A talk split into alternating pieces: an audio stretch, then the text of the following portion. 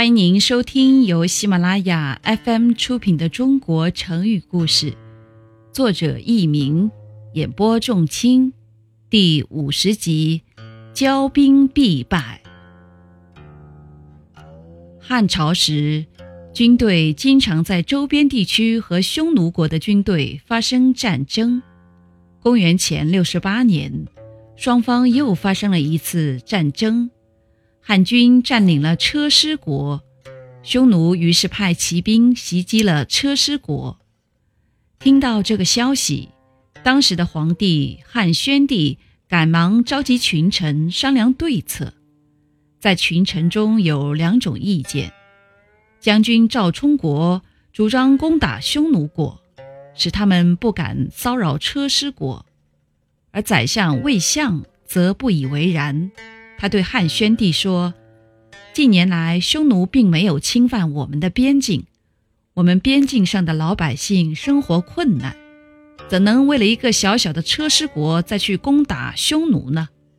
况且我们国内还有许多事情要做，不但有天灾，还有人祸，官吏需要治理，违法乱纪的事情也在增多呀。”现在摆在眼前的事情，不是去攻打匈奴，而是整顿朝政、治理官吏，这才是大事呀！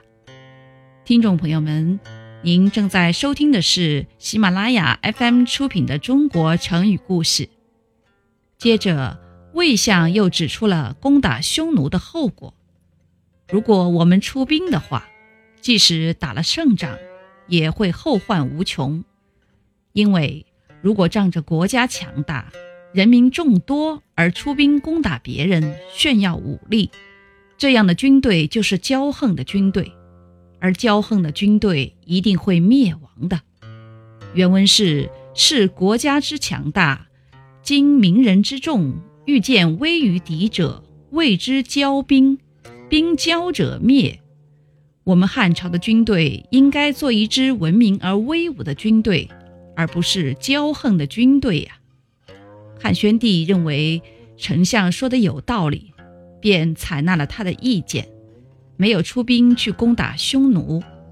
后来人们便用“骄兵必败”来比喻自负强大而轻敌的军队必会打败仗。